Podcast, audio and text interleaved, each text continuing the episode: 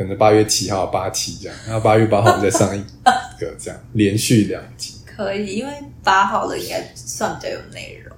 对啊，没关系，反正就是我们就是随机应变这样。那你准备好了吗？我们要来录音哦。好，你有准备吗？没有，我知道准备啥，为啥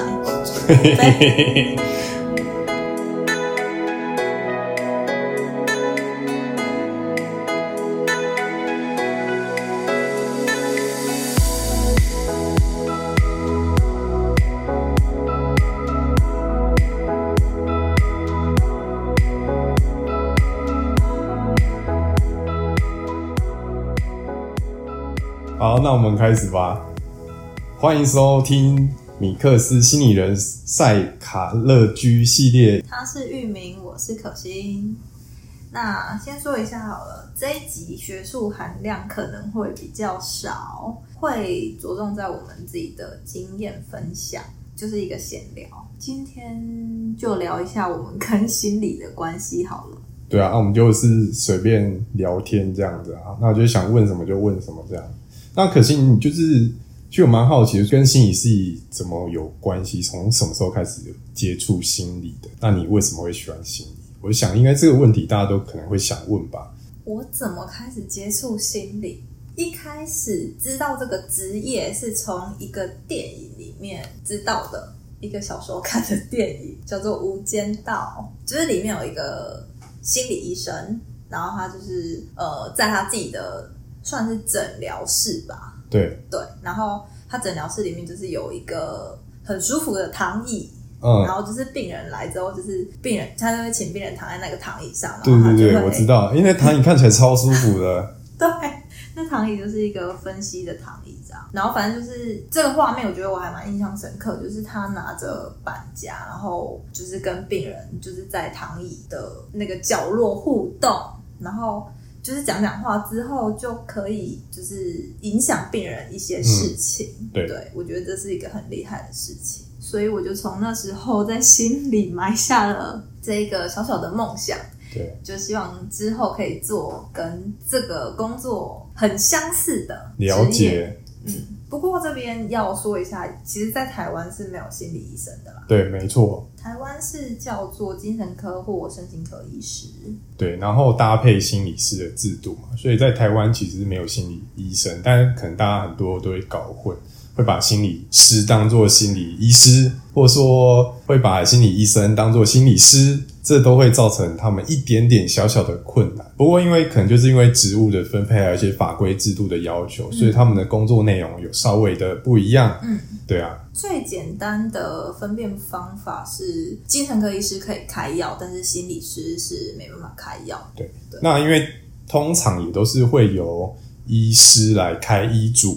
给心理师做治疗，所以其实，在台湾做治疗的大部分也都是心理师在帮你做智商或做治疗这样子的。嗯，哎，那玉米你嘞？你是怎么踏入心理这道门的？你说踏入这个歧途吗？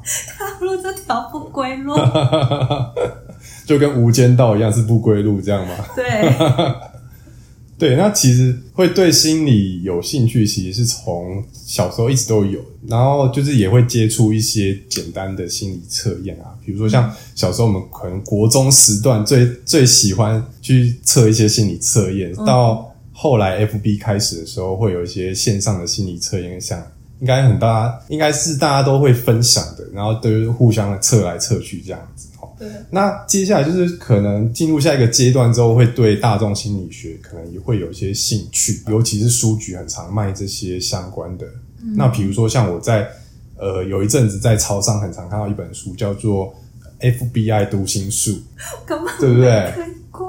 因为这本书真的很红啊，就是你到所有超商，搞不好你现在去巷口的 Seven 去看，就会有这本书。那尤其是当兵那一阵子，因为当兵阵有时候其实蛮无聊，就会看书。嗯，那就会很常去便利商店买这类的书来看，所以可能因此买下就是想有这个种子这样子。但其实后来真正的关键是，大概是我看了一部动漫作品，叫做《怪医黑杰克》OVA。那它其实也不算是剧场版啊，就是一个算是番外篇这样子。那有一集是人面疮那一集。这一集其实现在在 FB 上面也可以找得到，大家可以去找一下。那就是这一集里面，黑杰克说，就是就算再怎么厉害，也没有办法对人的心灵深处动刀。然后如果有一把可以直达人心的手术刀，我大概会去买好几把。哎、这句很帅哎、就是他讲 他即使医术再怎么高明，无法去影响到一个人。所以我觉得，哎、这句话超帅的，就是那个种子就瞬间发芽，导致我哎、我后来想要去走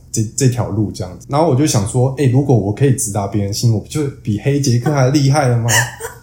对不对？但说到这个，就是我们大学好像也都不是心理系毕业，对吧？嗯，对，我们都不是。我是我自己是研究所才开始接触的。对，那我是从博士班才开始念心理系的，就是从那时候开始误入歧途。不过，如果可以重来一次，回到高中的时候，那你在选填志愿的时候，你会选择进心理系吗？嗯，我觉得如果我现在是高中生，我还不知道工作的样子，我觉得我还是会选、欸。了解，所以可能你还不知道说这个洞多大，你还是会奋不顾身的跳进去这样。对我，我可能会跳进去。但如果是我，我可能不会，因为必须说啊，就是如果你真的深入了解，去可以发现说，其实，在念心理系的时候，压力其实非常大。嗯，那尤其是又要参加什么研讨会啊，是干嘛的，然后就会花很多钱，不止压力大，你的荷包也会失血。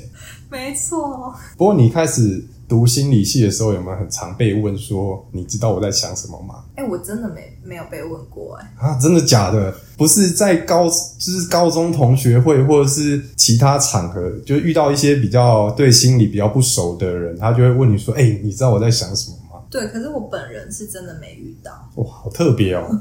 不过其实我这边就有一一个很有趣的故事可以跟跟你分享，就是你有看过一部就是电影叫《出神入化》吗？变魔术的那个吗对，没错，有超好看。对，超好看。就是其实它里面有几个点是非常吸引我，就是一开始在一开始哦，那个魔术师在广场变魔术的时候，他就是翻扑克牌，嗯然后就是让那个女生去猜。但是回去看这部电影，嗯我都会选到红心七，就是不知道为什么，好特别哦。嗯大家也可以回去看一下这个片段。但是另外一个片段是我比较有趣的内容，就是后来有把这件事情实际用在我的现实的场合。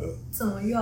就是有一个魔术师，就是另外一位，就是他有读心术的大师，他可以看着你眼睛，然后数一到十，嗯他可以猜出你的密码。因为当时那个好像是金额吧，嘿，他是猜那个人的金额，所以他就数你看着我眼睛然后他就念一到十这是他存款的。对对对对对对对。对然后有一次我参加一个营队然后我想说嗯我就要在那个营队就是发光发热就是造成别人的话题这样 刚好用这个方式。那有一次我就是偷偷的就是呃找到一个目标然后他可能就是大家都会划手机然后划手机的时候可能会输入密码在当时就是指纹解锁跟 Face ID 还不成熟的时候，大家就会输入密码。那可能就是因为营队人很多，你也不可能说每个人都去认识，但是你就是偷偷观察几个人，对，这就很有趣。然后你就偷偷观察他的密码是多少，然后到最后你去认识他，说：“哎、你好，我是心理系的。”那他可能就是因此就抛出：“哎、那你知道我是什么？我在想什么吗？”我说：“我可能没办法想知道你在想什么，但是我可以